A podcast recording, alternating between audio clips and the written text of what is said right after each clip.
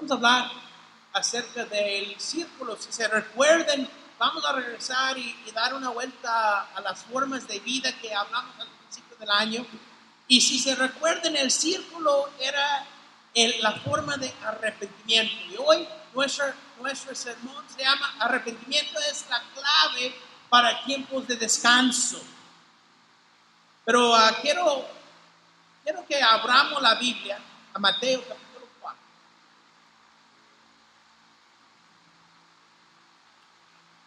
Mateo capítulo 4, versículo 12. Y aquí vamos a ver Jesús al principio de su ministerio. Dice, cuando Jesús oyó que habían encarcelado a Juan, regresó a Galilea, partió de Nazaret y se fue a vivir en Capernaum, que está junto al lago de la región de Zabulón y de, y de Neftalí, para cumplir lo dicho por el profeta Isaías, tierra de Zabulón y tierra de Neftalí, camino, camino del mar, al otro lado del Jordán, Galilea de los gentiles, el pueblo que habitaba en la oscuridad ha visto una gran luz. Sobre los que vivían, vivían en densas tinieblas, la luz ha resplandecido.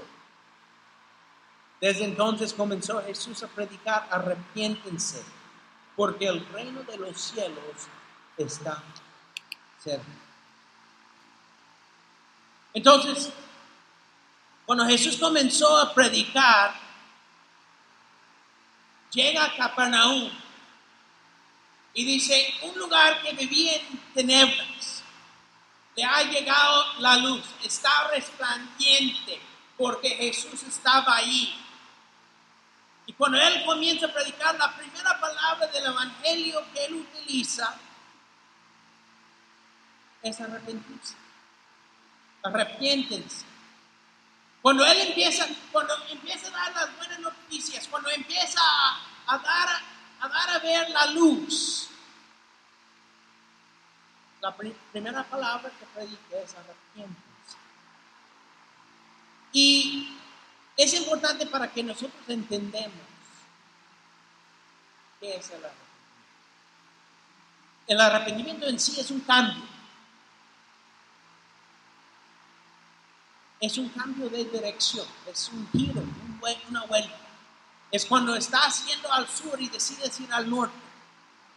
Porque no es solo parar, sino ir en la dirección opuesta de lo que estaba haciendo. Entonces, Jesús empieza a predicar y dice, dejen de dejar de hacer lo que están haciendo y deben hacer el opuesto de lo que están haciendo.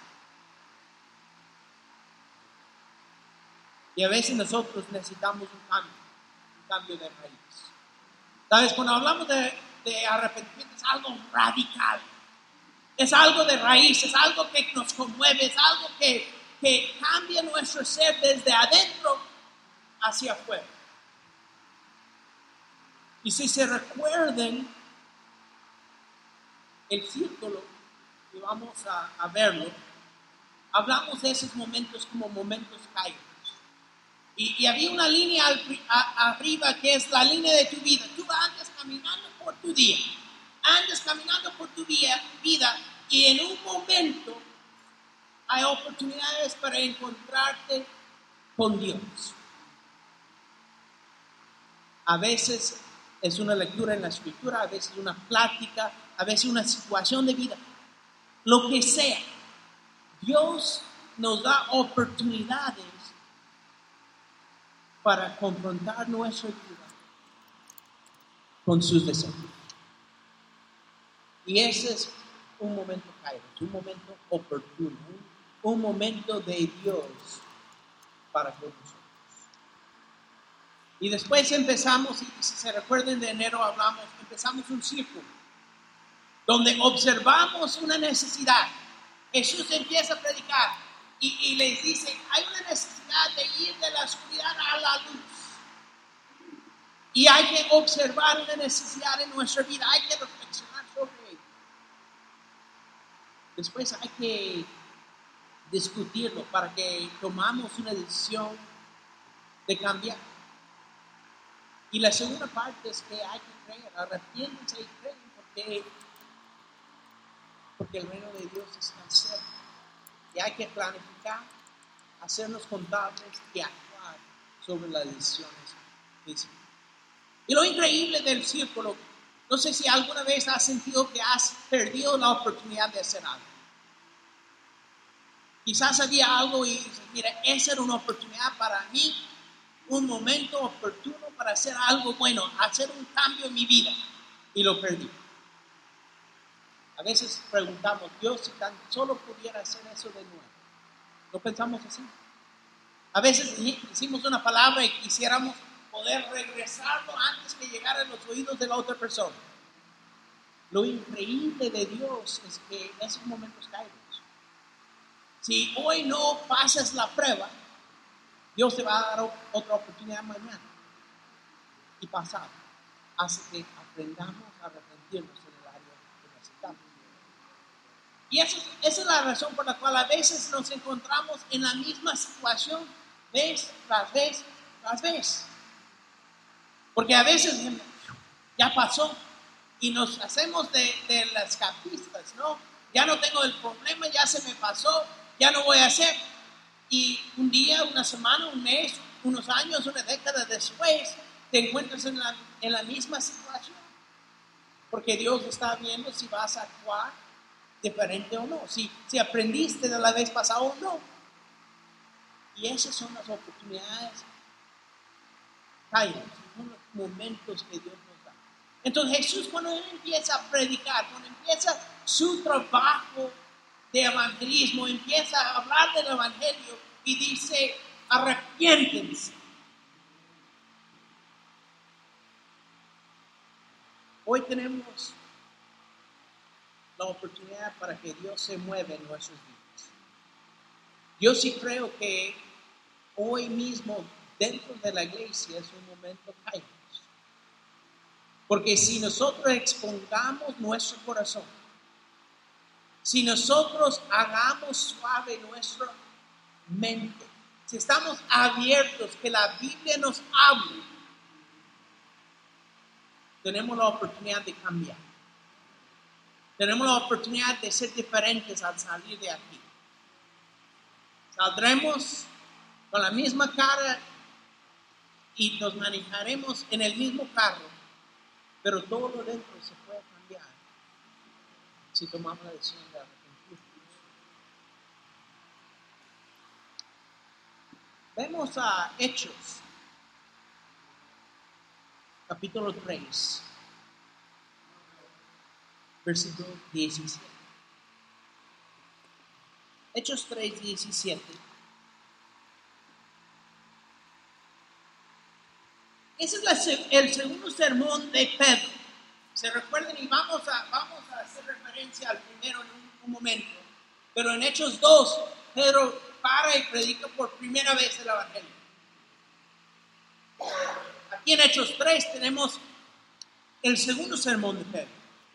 Y empieza aquí, versículo 17. Ahora bien, hermano, yo sé que ustedes y sus dirigentes actuaron así por ignorancia pero de ese modo Dios cumplió lo que de antemano había anunciado por medio de todos los profetas y todos los profetas, que su Mesías tenía que padecer.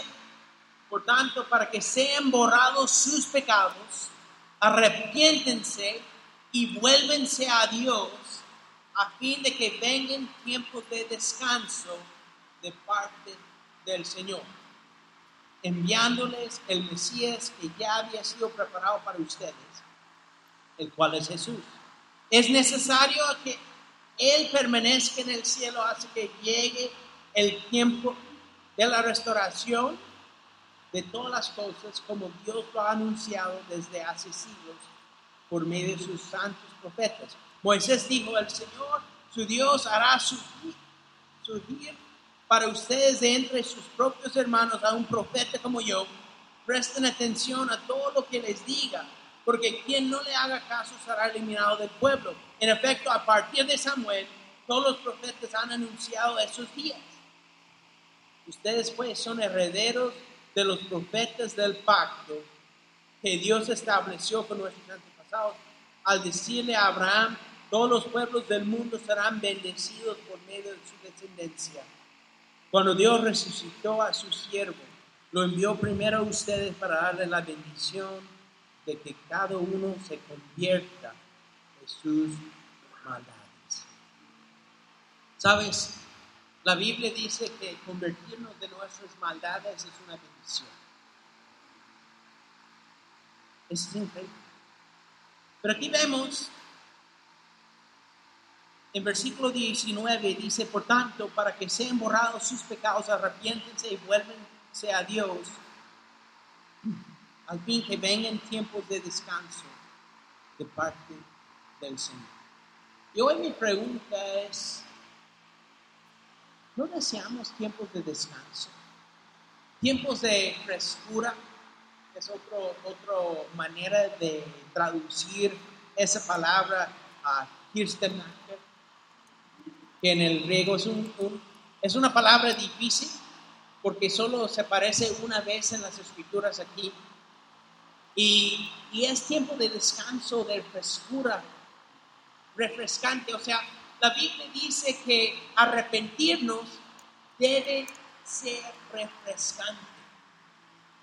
Arrepentirnos debe dar esperanza, debe dar descanso a nuestra alma. Muchas veces escuchamos la palabra, hay que arrepentirnos. Y, tiene una, un sentido o un sentir negativo. Me atraparon, tengo que cambiar. Arrepiéntense. Y a veces lo vemos como de lado, como el niño que, le agarraron la mano en, en la en la jara de las galletas. Y, vemos la palabra arrepentimiento como, como si nos quieren, nos quieren disciplinar, nos quieren cambiar, pero Dios dice, no, hay que cambiar nuestra mentalidad, hay que cambiar quién somos de adentro para afuera para que yo les pueda dar tiempos de tiempos de descanso. ¿Sabes? Hay un, hay un dicho en español, el que nada debe, nada tema. O sea, cuando, cuando estamos arrepentidos, cuando, cuando hemos sido abiertos, cuando todo está afuera, podemos vivir más tranquilos. Que no tengo nada que esconder. Y Dios desea ese tipo de, de sentir para nosotros. ¿Sabes? Este el arrepentimiento nos trae descanso. Pero ¿cómo? ¿Cómo es que nos da ese descanso? Ya los teólogos tienen diferentes teorías y no tenemos tiempo para ir a todos. Les voy a, les voy a comentar el que yo creo que es. Nos da descanso por medio de su Espíritu Santo.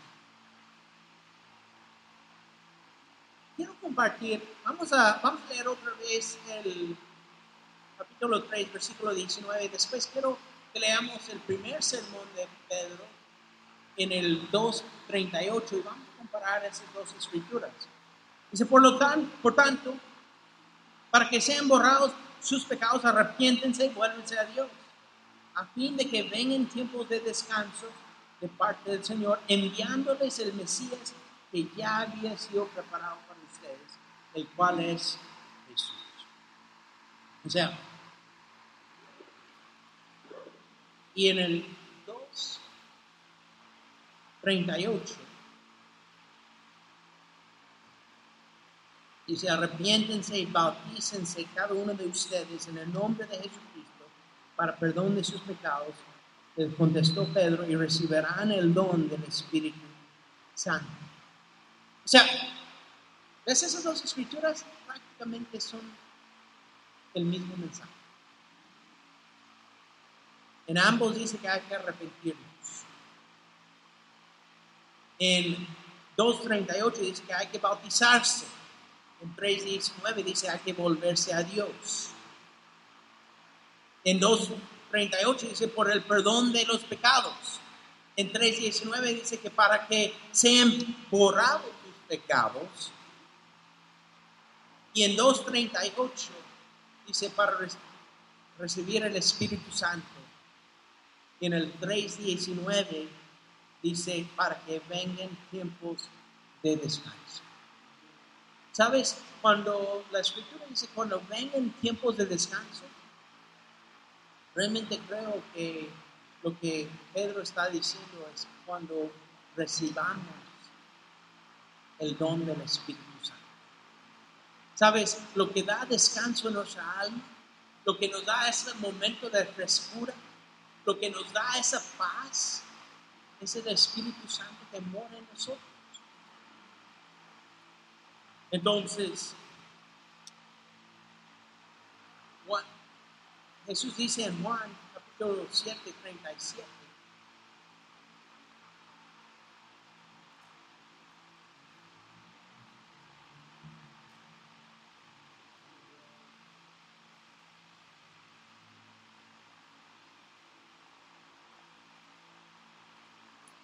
En el último día,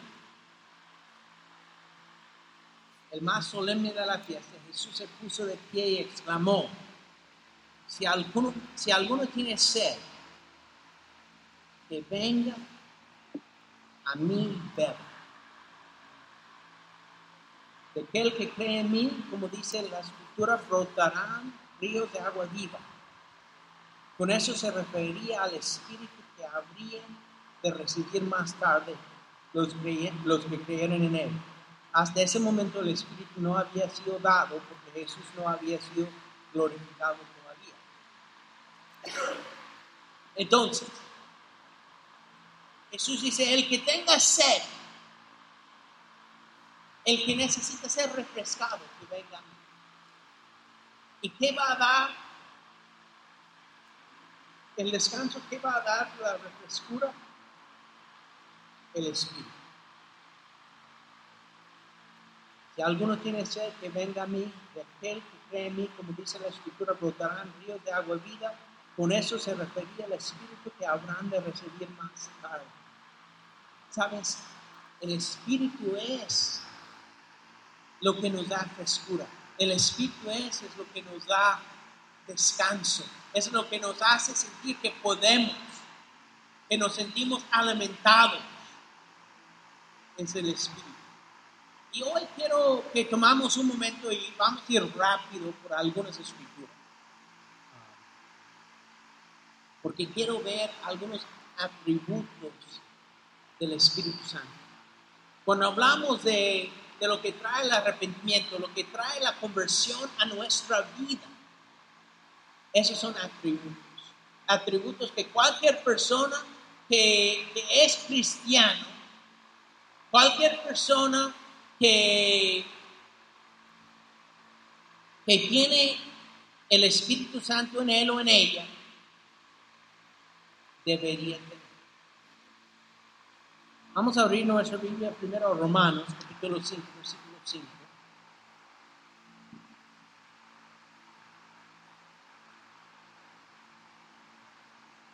Y esa esperanza no nos defrauda porque Dios ha derramado su amor en nuestro corazón por el Espíritu Santo que nos ha dado. ¿Sabes?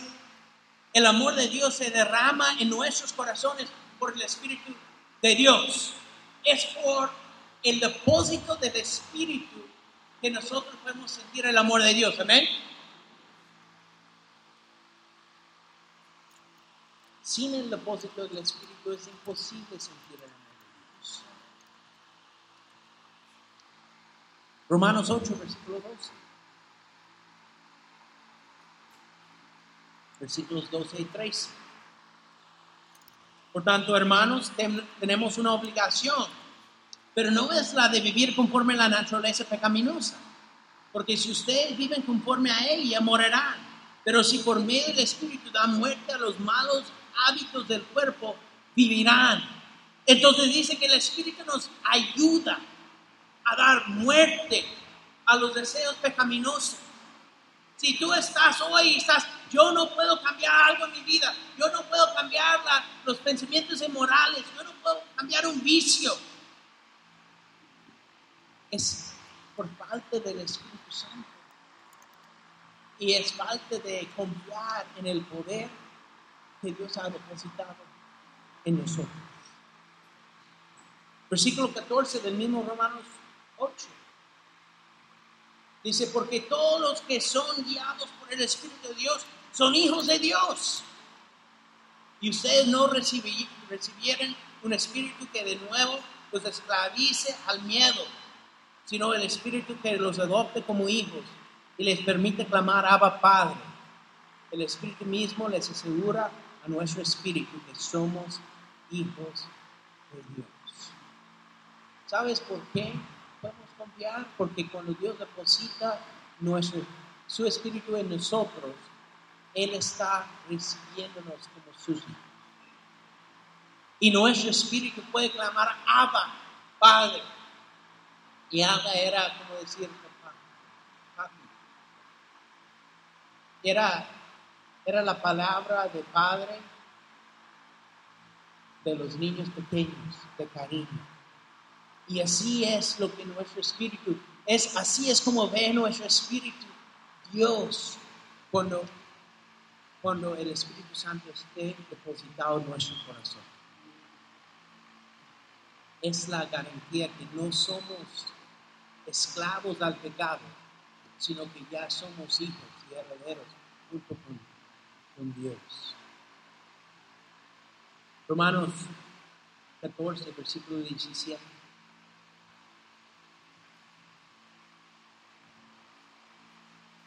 Porque el reino de Dios no es cuestión de comidas o bebidas, sino de justicia, paz y alegría en el Espíritu Santo. ¿Sabes? Cuando, cuando nos arrepentamos, cuando el Espíritu mora en nosotros, vivimos vidas de de, justicia, de paz, de alegría. ¿Sabes? Ese debería ser nosotros. Debemos ser hombres y mujeres justos, personas que busquen el bien de otros, que vivimos en paz y somos alegres. Ese es el don del Espíritu Santo. Cuando cuando Pedro dice, arrepiéntense para que vengan momentos de descanso. Eso es lo que viene en mente. Que nosotros podemos vivir justos, en un mundo injusto. Que podemos vivir en paz, en un mundo que está en guerra. Y podemos andar alegres cuando los a nuestro alrededor no entienden Romanos 15, versículo 13. El Dios de la, de la esperanza nos llena de toda alegría y paz a ustedes que creen en Él, que rebosen de esperanza por el poder del Espíritu Santo. Dice que el poder del Espíritu Santo nos hace rebosar de esperanza. ¿Sabes? A veces, a veces esa escritura es difícil de entender porque yo he visto cristianos sin esperanza. Yo, yo, he, yo he visto personas que dicen que creen en Dios para hacerse completamente derrotados. Y la Biblia dice que esa es falta de arrepentimiento. Es falta de confianza plena en el poder que Dios depositó en nosotros. Porque si el Espíritu de Dios, el Espíritu que resucitó a Jesús, que lo, sacó de dentro de la tumba de los muertos, lo depositó a, la tierra vivo y después lo ascendió al cielo para estar con Dios. Ese mismo poder vive en mí. ¿Cómo tener esperanza? ¿Qué nos puede derrotar? ¿Qué nos puede quitar?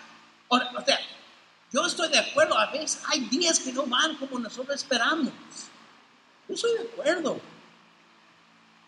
En la vida de Jesús había días que no, no eran tan animantes.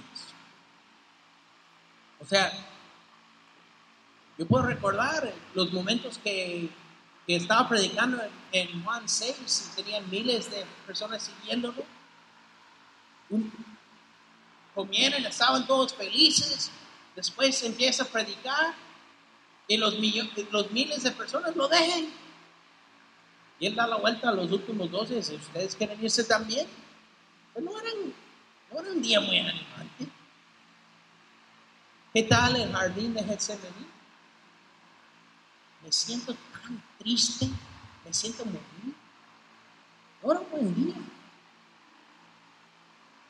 A veces nosotros estamos tan metidos en el momento que sentimos derrotados. Si Dios no nos salvó por el momento, nos salvó para la eternidad. Y si no podemos sacar nuestra mente del momento, no vamos a ver la bendición futura.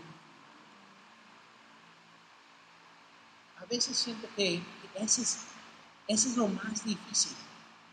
Sacar, sacar de nuestra mente el dolor del momento. Que, que cuando nos bautizamos, cuando dijimos, yo doy todo a Jesús, a cambio de, de su depósito del Espíritu en mí, estoy diciendo, ya dejo de vivir por el momento, porque estoy viviendo para, para los próximos millones de años. Pero es difícil, pero requiere arrepentimiento. Requiere a veces el arrepentimiento de falta de, de creencia en lo que Dios dice. Tenemos esperanza abundante. 1 Corintios 6, versículo 11.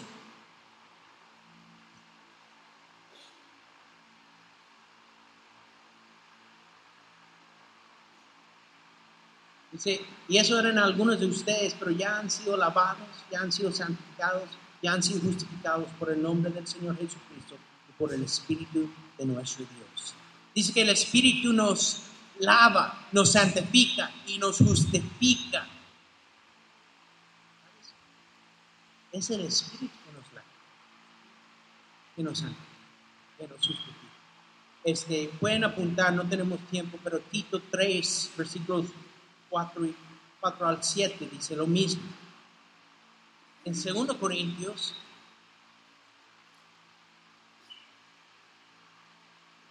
versículo 1, capítulo 1, versículo 21, dice,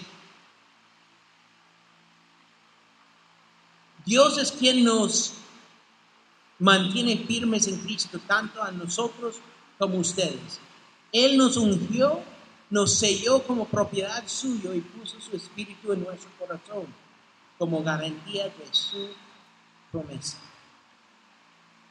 ¿Sabes? A veces nosotros pensamos que nosotros somos los que nos mantenemos firmes en el Señor. No es cierto.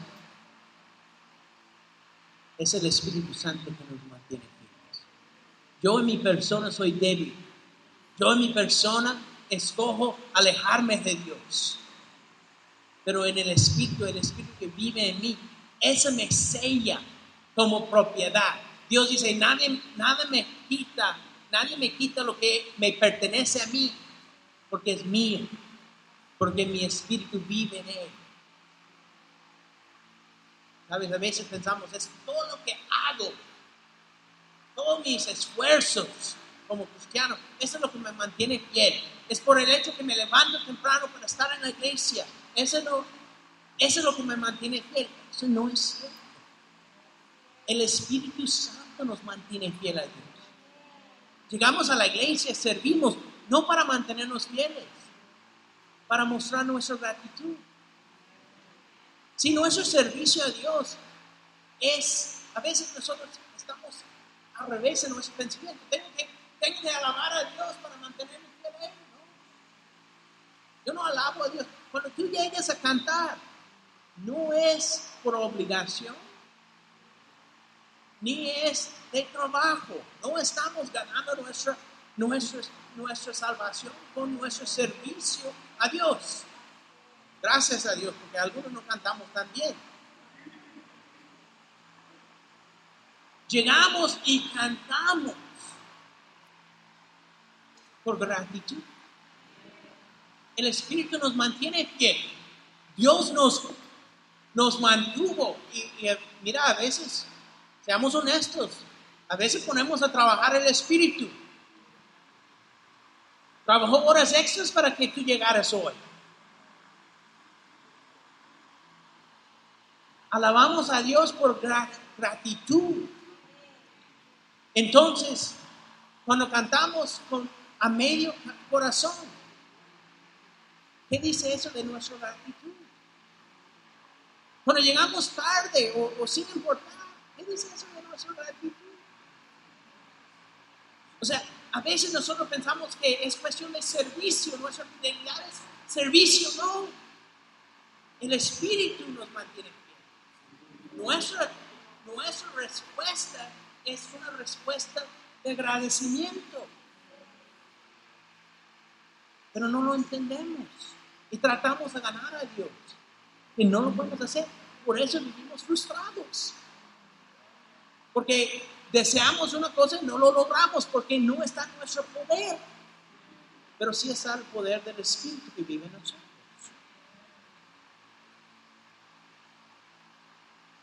Según Corintios 5:5 también dice que el Espíritu es el propósito que nos garantía, es la garantía que nos, nos marca como los de Dios. Efesios 3:16, y vamos aterrizando.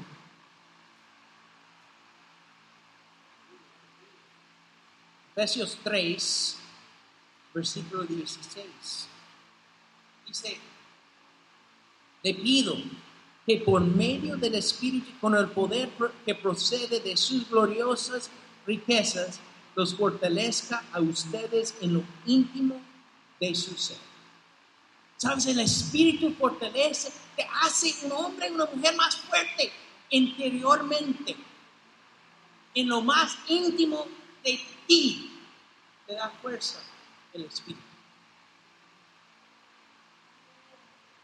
Por eso hay personas que sienten vacías, porque no tienen el espíritu, que no se han fortalecido lo, interior.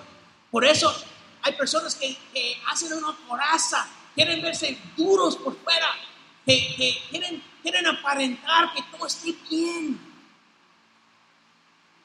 porque hay vacío adentro. Piensa en Pablo. Pablo hizo exactamente lo opuesto. todo lo exterior, todo lo, lo extemporáneo, eso es basura. A cambio de lo íntimo, a cambio de, de la relación personal con Jesús. Pero a veces queremos aparentar para no tener que trabajar lo de, lo de adentro. Y hoy si quizás estás luchando con esas cosas, quiero animarte con el versículo 20. Dice algo que puede ser muchísimo más de lo que podamos imaginarnos o pedir, pedir por el poder que obra eficazmente en nosotros. ¿Sabes? El Espíritu puede obrar en ti. Hay áreas de tu vida que yo no puedo cambiar. Quizás estoy llegando, pero yo no tengo fe. Yo no he comprometido a estudiar la Biblia porque hay cosas que no pueden cambiar. La Biblia nos dice claramente que el, Espíritu obra eficazmente para hacer cosas que hoy mismo no puedes ni imaginar.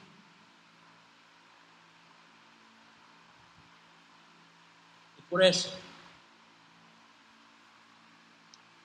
tenemos que exhortarnos a vivir por el Espíritu.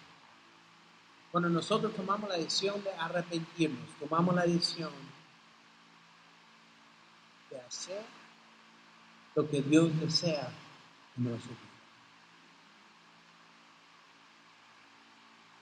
Efesios 4, versículo 29.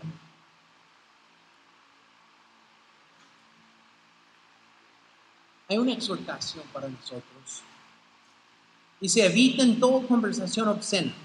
Por el contrario, que sus palabras contribuyan a la necesaria edificación y sean de bendición para quienes los escuchen. No agravien al Espíritu Santo de Dios, con, lo- el cual fueron sellados para el día de bendición. Abandonen toda amargura, ira enojo, gritos y calumnias, y toda forma de malicia. Más bien sean bondadosos y compasivos unos con otros y perdónense mutuamente, así como Dios los perdonó a ustedes en Cristo. Pablo dice que nosotros no debemos agravar, entristecer el Espíritu Santo. Porque, porque eso es lo, lo que Dios ha utilizado para sellarnos. Y por eso dejamos un lado la ira, el enojo, los gritos, las calumnias, malicia. Y tomamos la decisión de ser bondadosos, compasivos, siendo personas de perdón. Sabes, el Espíritu da momentos de paz, da tiempos de descanso, da refrescura. Cuidamos de vivir de una manera que no, no entristezca el Espíritu Santo. Y si deseamos esos tiempos de descanso, debemos hacer lo que la Biblia dice. Creer, arrepentirnos y ser bautizados para recibir el regalo prometido del Espíritu Santo, para así sentir esos momentos de alivio.